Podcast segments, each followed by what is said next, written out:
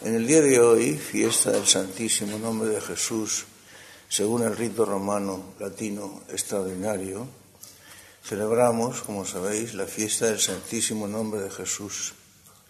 Por cierto que el Evangelio de hoy, la pericopa evangélica de hoy, es un tanto extraña. Es un pasaje de San Lucas cortísimo, en realidad comprende un solo versículo. Y todo él para decirnos que a Jesús, después de haber sido circuncidado, tal como ordenaba la ley, a los ocho días de haber nacido, después de haber sido circuncidado, se le impuso por nombre Jesús. Y ahí está todo.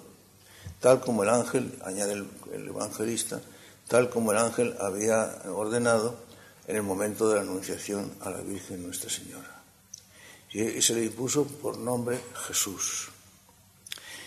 Habéis de tener en cuenta que en el ambiente, tanto en el ambiente percristiano del Antiguo Testamento, como sobre, sobre todo en el ambiente cristiano ya del Nuevo Testamento, o sea, en el mundo todo de la Biblia, el nombre tiene una importancia excepcional, porque para la Biblia el nombre designa la persona. Por ejemplo, en el Génesis se nos dice que Adán, que Dios hizo que todas las cosas, después de haber sido creado Adán, fueran pasando delante de él para que él, Adán, les pusiera el nombre a las cosas y a los animales. El nombre, pues, tiene importancia extraordinaria. Fijaos en la, oración más importante que rezamos los cristianos, enseñada por nuestro Señor Jesús, se dice, dice, santificado sea tu nombre, porque es lo que los cristianos deseamos más ardientemente, que el nombre de Jesús sea santificado, sea venerado, sea honrado, es decir, la persona de Jesús. Eh, también se dice en cualquier ceremonia litúrgica o cual, incluso cualquier acción buena que vayamos a llevar a cabo, por ejemplo, la bendición de la mesa o, las oraciones públicas o privadas, por ejemplo, en el comienzo de la Santa Misa, siempre se invoca el nombre de la Santísima Trinidad, el nombre del Padre, del Hijo, y muchas veces el nombre de Jesús. El nombre de Jesús. Los apóstoles hacían sus milagros en el nombre de Jesús. En nombre de oro y plata no puedo darte, le dice San Pedro al paralítico de la puerta preciosa del templo. Pero lo que sí tengo, eso te doy. En el nombre de Jesús, levántate, toma tu camastro y comienza a andar. Y así es, el nombre en el Antiguo Testamento y en el Nuevo, en el mundo cristiano, en el mundo, en el mundo bíblico, en el mundo de Dios, en el mundo de lo sobrenatural, en el mundo de la religión, el nombre designa a la persona. Tanto es así que el San Pablo, en la carta precisamente a los filipenses, les decía a los de Filipo, a los cristianos de Filipo, que Dios le otorgó a Jesús un nombre sobre todo nombre. De tal manera que Dios hizo que al nombre de Jesús se doblara toda rodilla, en el cielo, en la tierra y en los infiernos. Se le otorgó un nombre sobre todo nombre. Así es. Y es que, como digo, como os he dicho antes, el nombre designa la persona. Por eso, para el mundo bíblico, para el mundo de Dios, para el mundo de lo sobrenatural, para el mundo de la religión, el nombre, que es lo que designa a cada uno, porque eso es la persona, la individualidad de cada uno, la especificidad y la singularidad de cada uno, cada uno, es expresada precisamente por el nombre. Por eso, el profeta Isaías hablando, por ejemplo, de su vocación, de cómo había sido designado por Dios y llamado por Dios, decía que Dios le había dicho, ego vocabite nomine tuo, yo te he llamado por tu nombre. Y eso que hablaba, decía el profeta Isaías de sí mismo, lo podríamos decir exactamente nosotros, de cada uno de nosotros mismos. Yo, en boca de Dios, yo te he llamado por tu nombre. Nos nombra cada uno por nuestro nombre. Porque Dios nos trata a cada uno en la intimidad, en la singularidad y en la unicidad, digamos, como si fuéramos únicos, cada persona. Jesús el Señor dio la vida por todos los hombres, pero sobre todo dio la vida por cada uno de nosotros. No pensemos ahora mismo en la globalidad, en la colectividad, sino pensemos en la singularidad y especificidad y unicidad de cada uno de nosotros. Jesús dio la vida por cada uno de nosotros. Yo te llamé por tu nombre. Fijaos que, por ejemplo, en el libro de Apocalipsis, cuando se habla de que el Cordero dará a cada uno el premio según sus obras o el castigo según sus malas acciones. A los bienaventurados les dará, dice el libro de Apocalipsis, a cada uno una piedrecita blanca. Y en esa piedrecita blanca irá escrito un nombre. Un nombre que solamente será conocido y entendido y pronunciado por aquel que reciba tal piedrecita blanca y tal nombre. Solo para él. Solo será conocido por él y entendido por él una piedrecita blanca con un nombre especial para cada uno. Y es que para Dios, cada uno somos como si fuéramos el universo, como si fuéramos el todo. Cada uno somos el tú que se contrapone al yo de Dios. Yo, persona, amo, te amo a ti, que eres también persona. Yo, persona divina, tú, persona humana, pero ambos somos personas. El amor solamente será, como sabéis muy bien, como yo lo he dicho tantas veces, entre las personas. Yo te llamé por tu nombre. Y un nombre que nadie conoce, sino solo el que lo recibe, dice el libro de Apocalipsis. Hay en el Evangelio, consumada que fue la resurrección de Jesús, cuando se le aparece el Señor a María Magdalena. Recordáis que María Magdalena, después de muerto y sepultado Jesús, todavía ella no sabedora de que el Maestro había resucitado, se fue al sepulcro a llorar. Mujeres. Las mujeres viven de sentimientos aún más intensamente que nosotros los varones. A llorar la muerte de Jesús. Ella amaba profundamente a Jesús. María Magdalena, aquella mujer que había sido pecadora y que había sido perdonada por el Señor. Y lo amaba profundamente. Y lloraba con intensidad. Y se encontró, dice el Evangelio, que de pronto volvió la espalda, volvió la cabeza y se encontró un hombre allí que ella tomó por el hortelano, por el encargado del huerto, y le dijo, al preguntarle a este hombre con cariño, ella no lo conoció, y le preguntó a él, ¿por qué lloras, mujer? Mujer, ¿por qué lloras? Las mujeres siempre lloran por sentimientos, sentimientos que llevan en el corazón, y obviamente sentimientos siempre, siempre justificados, sentimientos profundos, intensos, afectuosos, cariñosos, expresivos de amor. Mujer, ¿por qué lloras? Es para imaginar con qué cariño pronunciaría el hortelano, que todos sabemos que era Jesús, así lo dice el evangelista, aunque ya no lo había conocido todavía. Le pregunta, mujer, ¿por qué lloras? Y ella dice, porque se han llevado a Jesús, se han llevado a mi maestro y no está aquí, y no sé dónde lo han puesto. Si tú supieras dónde, dónde se lo han llevado, me lo dirías para que yo fuera a venerarle. Entonces Jesús mirándola le dice una sola palabra, María, le dice su nombre. Y ahí se dice todo, María. Ahí está la persona de María, el corazón de la María Magdalena, el afecto de María Magdalena, la adoración que ella sentía por su maestro, la ternura que sentía hacia él, el agradecimiento que sentía hacia la persona de Jesús. Y él le contesta en la misma medida. María, le dice. De ahí la importancia del nombre que expresa la unicidad, la singularidad y la especificidad de cada uno. Cada uno somos uno para Jesús. Somos colectividad y somos un solo cuerpo y un, único cuerpo. Y hemos bebido de un mismo espíritu, como diría San Pablo, ¿eh? hablando del cuerpo místico. Pero también especifica el apóstol que cada uno de los miembros del cuerpo místico es singular a diferencia de lo que ocurre con los, miembros del cuerpo físico humano, que todos forman un todo, en cambio en el cuerpo místico de Cristo, que es la Iglesia, cada miembro es singular.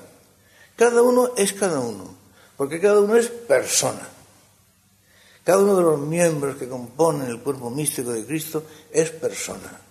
Y así, con esa singularidad y especificidad, con ese propio lo que ese, ese algo que es propio del tú a tú, la intimidad que expresa el yo a ti, tú a mí, yo tú, tú yo, así es como nos trata el Señor. Por eso en la noche de la última cena, en la noche en que tiene lugar la eclosión de amor, el momento de la despedida definitiva con respecto a sus apóstoles, porque ya partía de este mundo, es cuando le dice, ahora ya no llamaré nunca más siervos, sino amigos, porque sois mis amigos porque todo lo que oí de mi padre os lo he dado a conocer. Porque efectivamente los amigos o lo son o no lo son. Pero si lo son, la vida de uno le pertenece al otro. Y la vida del otro le pertenece al uno. Y tanto el uno para el otro como el otro para el uno no tienen secretos. Porque todo lo que oí de mi padre os lo he dado a conocer. Y ahora me resta daros la vida, que también la voy a dar. Es la mayor demostración de amor. Porque nadie demuestra más amor que da la vida por sus amigos. De manera que Dios se hizo hombre precisamente en Jesús porque no quería que lo tratáramos como tal Señor, ni Él tratarnos a nosotros como tales siervos, sino quería que los tratáramos como el amigo, como el esposo, como el amado de nuestra alma, como nuestro otro yo, el alter Christus, que somos nosotros, otros Cristos, porque ya no soy yo el que vive, sino que es Cristo el que vive en mí, decía San Pablo. Lo tratemos en intimidad de amor, ya no llamaré siervos, sino amigos. Es, es, es singular que en la maravillosa parábola o alegoría del buen pastor, de la que nos habla el Evangelio de San Juan, nos dice el Señor, hablándonos del buen, del buen pastor, que el buen pastor va delante de sus ovejas y las guía y las conduce a buenos pastos. Y las ovejas le siguen porque conocen su voz. Y él llama a cada una de las ovejas por su nombre. ¿Lo veis? Todo en la, escritura, todo encaja perfectamente. El pastor, el buen pastor del que habla Jesús, no va delante de las ovejas para, eh, para conducirlas en plan de dominio, en plan de jefatura, en plan de posesión. Va delante de las ovejas, efectivamente, va delante, pero va, como diríamos nosotros en lenguaje vulgar, en primera línea. Primero para conducirlas a buenos pastos y llevarlas a donde ellas quizás no sabrían ir y segundo, para librarlas del peligro del posible lobo que pueda venir a enfrentarse con las ovejas. Él va, en primer lugar, a recibir los golpes si es que vienen golpes, a enfrentarse con el peligro si es que se presenta el peligro. Por eso va en primera línea.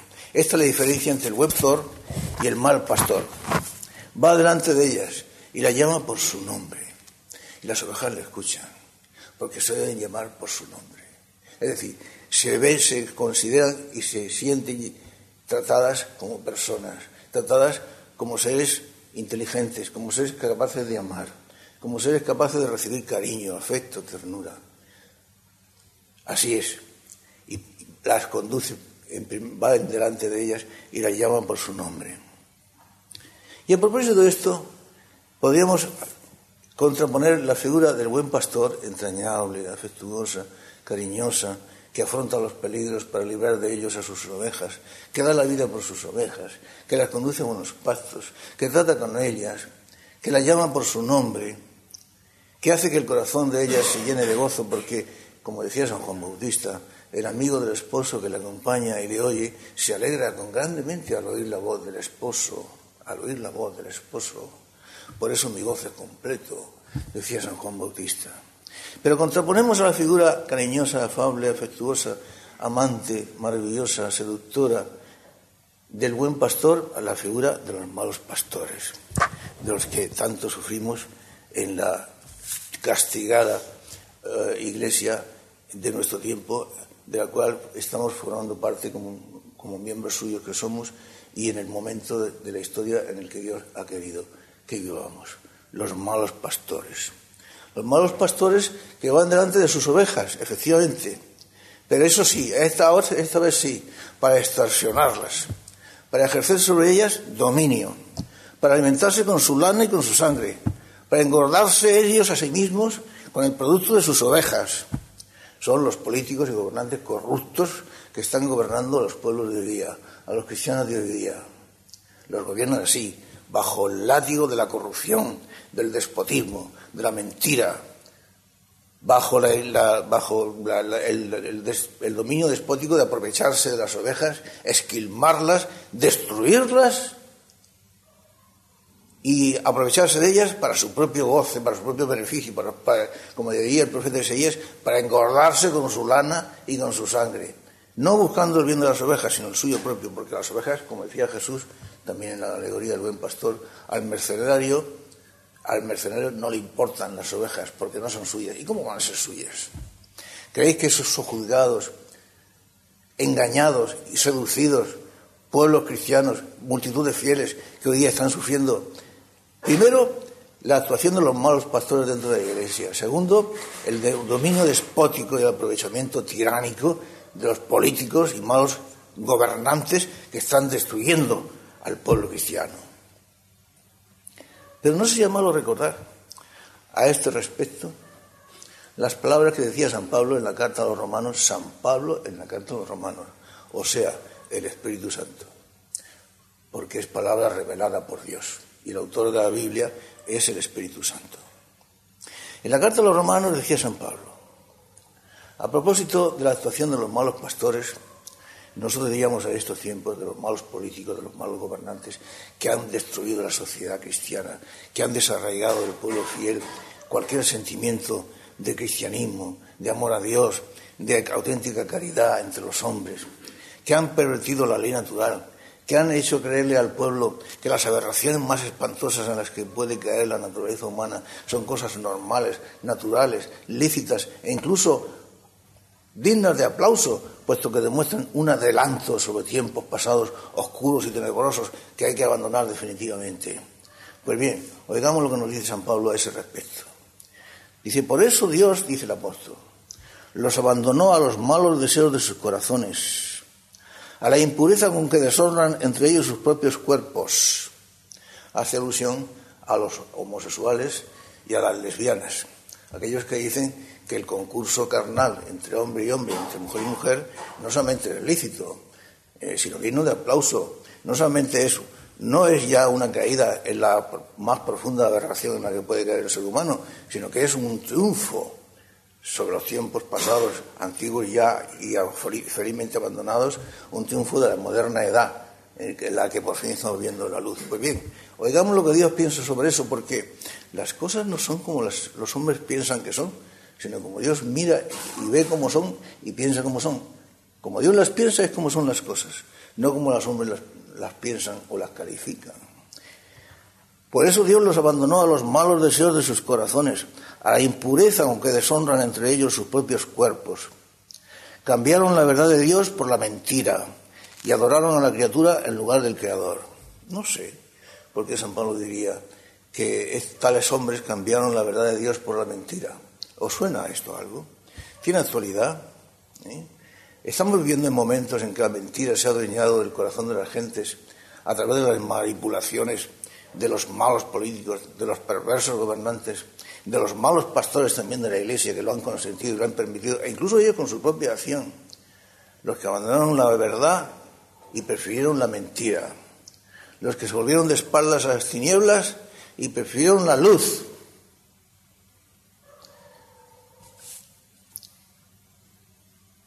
Cambiaron la verdad de Dios por la mentira y adoraron a la criatura en lugar del Creador.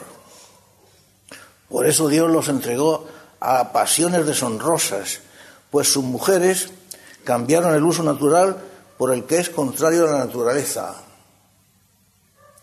La alusión es también clara. Por el que es contrario a la naturaleza. Y del mismo modo los varones, dejando el uso natural de la mujer, se abrazaron en deseos de unos por otros, cometiendo torpezas varones con varones y recibiendo en sí mismos el pago merecido por sus extravíos. Más claro no se puede decir. Que la homosexualidad, el matrimonio entre los homosexuales, las lesbianas, y pueden adoptar hijos, etcétera, pero sobre lo que digan las leyes humanas, lo que digan los perversos y embusteros políticos, malos gobernantes, y, y lo que el pueblo cristiano mal conducido, engañado, esté dispuesto a tragar y a soportar la palabra de Dios, que es lo definitivo. Porque las cosas no son como los hombres las dicen, como los hombres las proclaman, aunque sea bombo y platillo, sino como Dios las ha dicho. Cometiendo torpezas varones con varones y recibiendo en sí mismos el pago merecido por sus extravíos. Y Dios los entregó a un perverso sentir que le lleva a realizar acciones indignas, repletos de iniquidad, malicia, avaricia, llenos de envidia, homicidio, engaño, calumnia, etcétera, etcétera. Así continúa San Pablo haciendo una larga lista, una larga enumeración, que parece que está retratando a los gobernantes de hoy día y a los que hoy influyen, no, no solamente a los gobernantes, sino a aquellos que influyen en la sociedad y también a los malos pastores de la Iglesia. Y dice, acaba diciendo, dice, y no solamente hacer estas cosas, no solamente tienen la desfachatez de enfrentarse a Dios y realizar estas cosas, sino que además aplauden y felicitan a los que las hacen, dice el apóstol San Pablo en la carta de los romanos. Por eso, volvamos al nombre de Jesús, el dulce, y nunca mejor dicho, el dulce nombre de nuestro amigo, de Jesús, mi Salvador, mi amigo, porque ya no llamaré siervos sino amigos. Decía la esposa en el comienzo del libro del Cantar de los Cantares, aludiendo al nombre del esposo, decía ella, tu nombre es como un ungüento derramado, como aceite que se derrama, como bálsamo que cae por la cara. Tu nombre es como un ungüento derramado, decía la esposa del Cantar de Cantares. Y, y San Juan Bautista, como antes os he dicho, repetía constantemente que lo que llenaba de gozo su corazón era oír la voz del esposo ser su amigo, el amigo del esposo que le acompaña y le oye, se alegra grandemente al oír la voz del esposo y por eso mi gozo es completo. Es que él, él quiso ser mi amigo. ¿Cómo los hombres no, llegamos nunca a comprender esta realidad de que Jesús, más que nuestro Señor, que lo es, me había llamado Maestro y Señor, y con verdad, porque lo soy, pero más que Maestro y Señor, quiere ser nuestro amigo, que está a nuestro lado, él sufrió por nosotros y con nosotros. Cualquier sufrimiento, pena, fracaso, dolor que nosotros podamos experimentar, Él los experimentó en sí mismo por nosotros cuando vivió entre nosotros en carne mortal y con mucha más intensidad. Él hizo suyo en aquel momento nuestros propios sufrimientos, nuestros propios fracasos, nuestros propios deslices, nuestras propias miserias, nuestras propias penalidades, nuestras propias angustias, todo eso lo hizo él, él, las tomó sobre sí. Y no solamente eso, sino yo que estaba destinado a la muerte, y no cualquier muerte, sino lo que la Biblia llama muerte, muerte eterna, la condenación eterna, el infierno. Yo estaba destinado a eso. Y él se puso entre yo, mi persona, y el Padre, y dijo, no, yo cojo la responsabilidad que pueda tener mi amigo, la hago mía. Y él se le, se le perdona la vida. Yo hago mía, hago mío su castigo, el que él habría de recibir, yo, yo tomo la responsabilidad. Y tomó sobre sí mis, mis pecados, mis miserias y mis iniquidades. Dio la vida por mí. ¿Hemos pensado alguna vez seriamente cuán agradecido le estaríamos a un amigo que nos llevaban al cadalso o nos llevaban al pelotón de fusilamiento y se interpuso y dijo, no, no, no, que me fusilen a mí en vez de él, que me maten a mí en vez de él, que me conduzcan a mí al cadalso en su lugar. Hemos pensado cómo nos sentiríamos nosotros de agradecidos a ese amigo que de tal manera demostraba su amor por nosotros. Porque nadie demuestra más amor que aquel que da la vida por sus amigos. Y él no se lo mostró así. Dio la vida por mí. Dio, es que además le dio sentido a mi vida. Mi vida anónima, prosaica, oscura, sin brújula que la condujera. Yo recuerdo cuando yo era adolescente y aún no, había, conocido más de cerca a Jesús y me preguntaba muchas veces por el sentido de mi vida. Tenía buenos amigos, buenos compañeros de juerga, de, aventuras, de fechorías, de travesuras y, bueno, amigotes. Pero yo me preguntaba muchas veces por el sentido de la vida. Veía a las personas mayores, la conducta de las personas mayores no siempre me convencía. Yo decía, pues si esto es la vida, ¿Qué sentido tiene la vida? Debe tener otro sentido más profundo. Decía yo que uno cuando tenía 12 años, 13 años, 14 años, 15 años. Y la vida debe tener otro sentido más profundo. Pues bien, Él dio sentido a mi vida. La hizo, la orientó, le dio alegría, sentido, horizontes, noción de la aventura, ilusión, profundidad. Todo eso me lo dio Él. Y lógico, Él lo dijo. Porque yo he venido, son palabras suyas, yo he venido para que tengáis vida y para que viváis abundantemente. Porque cuántos hombres, cuántos hombres, miles, millones de hombres habrán pasado por la vida sin haber vivido la vida, sin haber obtenido el sentido de la vida, sin haber disfrutado de la vida, porque los hombres entienden muy mal cómo, es y de qué manera se disfruta la vida. Yo he venido para que tengan vida y la tengan en abundancia.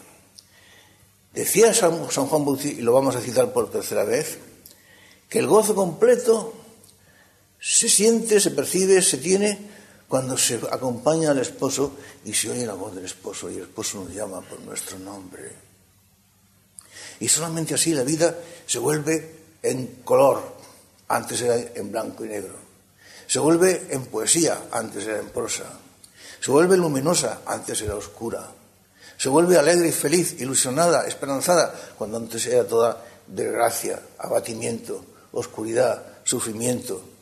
El hombre es un ser para la nada, para la muerte, decía el filósofo Sartre, un ser para la muerte. Y llegada la muerte, el hombre desaparece y ya no queda más nada.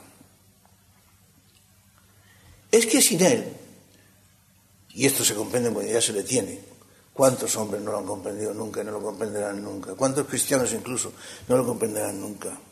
Es que sin Él, digo, la vida no tiene sentido. Es que sin Él no se puede ser feliz. Se puede ser feliz sin tener un verdadero amigo. Se puede ser feliz sin tener una esposa que te ame, un esposo que te quiera, unos hijos que te adoren, unos hijos a los que queréis. Eh, se puede vivir sin amor, se puede vivir sin amistad. La vida sí puede tener sentido, pero es que el amigo de los amigos el esposo de los esposos, aquel que tiene un corazón, el mayor corazón humano que jamás ha existido y existirá, el que nos ha amado y habiendo amado a los suyos los amó hasta el fin, dice San Juan, el evangelista San Juan, habiendo amado a los suyos los amó hasta el fin, ese es Jesús. Y cuánta gente no lo ha conocido, y nosotros mismos, a lo mejor podemos ser sus amigos y amarlo, pero cuántas veces hemos dicho que el amor o es totalidad, o es radicalidad, o es absoluta entrega, o no es verdadero amor. Él es el que da alegría a nuestra vida. Sin Él no podríamos vivir, sin percibirlo, sin notarlo, sin sentirlo, sin verlo, sin tomarlo en la Eucaristía. Por eso era aquella estrofita que decía San Juan de la Cruz. Descubre tu presencia y máteme tu vista y hermosura. Mira que la dolencia de amor que no se cura, sino con la presencia y la figura.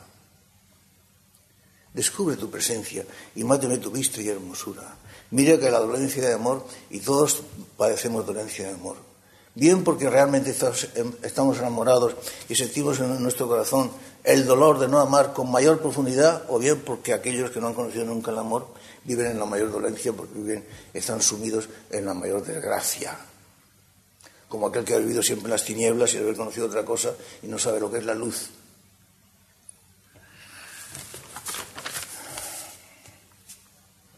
Esto, hay muchos cristianos que incluso sin llegar a esa corrupción, malicia, perversión de que hablábamos al principio, con respecto sobre todo a los malos pastores y a, tantos políticos corruptos, hay muchos cristianos que sin llegar a tal grado de malicia o de perversidad, sin embargo viven, no sé, en la vida mediocre, no son malos, no matan, no roban, no hacen cosas graves o extremadamente graves, pero tampoco hacen nada bueno. Es decir, no han conocido, no han percibido el sentido de la vida.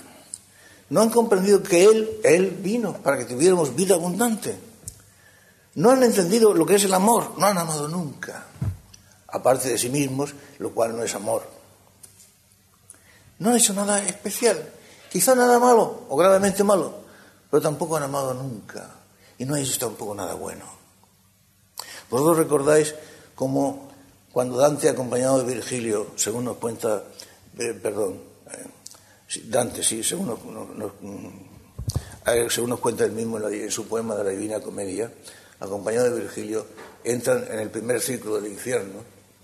Y ven ahí una inmensa multitud de gentes, en ese primer círculo del infierno, que no están recibiendo un especial tormento, pero ahí están amontonados, abandonados de Dios y de los hombres, en ese, en ese primer espacio, eh, del, infierno y pregunta Dante a su maestro Virgilio, maestro, ¿y estos quiénes son?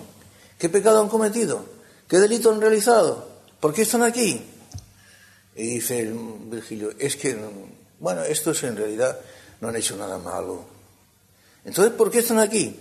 Porque tampoco han hecho nada bueno, no han hecho nada. No vale la pena ni que hables de ellos. Mira y pasa. Y así, ¿cuántos cristianos viven así? Una vida mediocre, una vida sin conocer a Jesucristo, sin amar a Jesús. Y por lo tanto una vida átona, sin sentido, en blanco y negro, no en color, aburrida, vacía, desesperada. Intentan llenarla con la droga, con el sexo, con el alcohol o con lo que sea. Y lo único que consiguen con ello es un vacío cada vez mayor. Mira y pasa. Oh, el nombre de Jesús. Decía San Pedro en, su famoso discurso en Jerusalén, a poco de, empezar la, vida ya activa de los apóstoles, decía que al, hombre no le ha sido dado otro nombre bajo el cielo por el que tengamos que ser salvados, sino en el nombre de Jesús. Porque no se nos ha dado otro nombre por el cual seamos salvos, sino en el nombre de Jesús, decía, decía San Pedro. Es mi amigo. Y los amigos, al que él quiere que llame de tú, y por su nombre, como él me llama a mí por el mío, yo te he llamado por tu nombre. Porque tú para mí eres único, eres una persona singular. El amigo quiere que el otro amigo esté en, su misma condición, a su misma altura. Esto es una realidad tan, tan profunda como que él decía, porque el siervo no es más que su señor, ni el discípulo es más que el maestro. Le basta al siervo ser como su señor, eh, y al discípulo le basta ser como su maestro. No más que el maestro ni menos que el maestro, sino igual que el maestro, igual que el Señor, a la misma altura. El momento culminante de la última cena, cuando Jesús se levanta y se ciñe una toalla y coge una palangana de agua y comienza a lavar los pies de sus, de sus discípulos. El maestro lavando los pies de sus discípulos. Me habéis llamado maestro y señor y con verdad, porque lo soy. Pues si yo, siendo el maestro del Señor, hago esto con vosotros. Y cuando llega San Pedro le dice, maestro, tú a mí lavarme los pies, no lo consentiré. Tú no puedes lavarme a mí los pies. Y el Señor le dice, pues si no me dejas que yo te lave los pies, no tendrás parte conmigo. Es decir, si tú no me dejas que yo me baje a tu condición, ya que nosotros no podemos subir a la suya, pues Él baja hasta la nuestra. Si tú no permites que estemos a la misma altura, en la misma condición, en iguales circunstancias, no podemos ser amigos. Porque el amigo, todo lo que tiene el amigo es del amigo. Mi vida ya no es mi vida, es la suya y la suya es la mía. El que come mi carne y bebe mi sangre vivirá por mí y yo en él. El que pierda su vida por mí, la encontrará. Es el único que la encuentra. ¿Tú lavarme a mí los pies? Pues si no me dejas que te lave los pies, no puedes tener parte conmigo porque ya no estamos a la misma altura. Y ese Dios, ese hombre que es Dios, la, la, infinita maravilla de Dios, la infinita belleza de Dios, la infinita bondad de Dios, la infinita majestad de Dios se derrama a través de la, de la naturaleza humana de Jesucristo, a través del hombre Dios, de manera tal que nosotros, simples mortales, siempre limitados en el corazón, en la mente, podamos percibirla la inmensidad de la belleza, la bondad, de la grandeza, de la magnificencia, solamente la podíamos percibir a través del hombre Jesús, que es el hombre Dios también, que es Dios también. El hombre Dios, a través de Jesús. Esa infinitud hecha aceptable, perceptible para nosotros, asequible para nosotros, a través del hombre Jesús, que es el hombre Dios, es, es Dios también. Ah, el nombre. Por eso nunca pronunciaremos el nombre de Jesús con el debido cariño, con el debido respeto, con el debido amor, como pronunciaremos el nombre de la persona amada. Como Jesús cuando se dirigió a María Magdalena, María, María. Simplemente eso, María. Pues eso. Ojalá que nosotros cuando dirijamos a Él le llamemos con ese cariño, con ese afecto, el cual, el cual cariño, el cual afecto, no sea más que la manifestación de, la intimidad, del deseo de amarlo con todo él, con todo el corazón que existe en nosotros, ese deseo de enamorarnos de él profundamente, ese comprender que solamente la gracia nos, puede llevar a ello, ese comprender que sin él, sin Jesús, la vida no tiene sentido, el hombre no tiene rumbo ni norte a donde dirigirse, la vida es abatimiento, desesperación, muerte. El hombre es un ser para la nada, repito, decía el filósofo francés, pero con Jesús lo tenemos todo. Las palabras de la Santa de Ávila.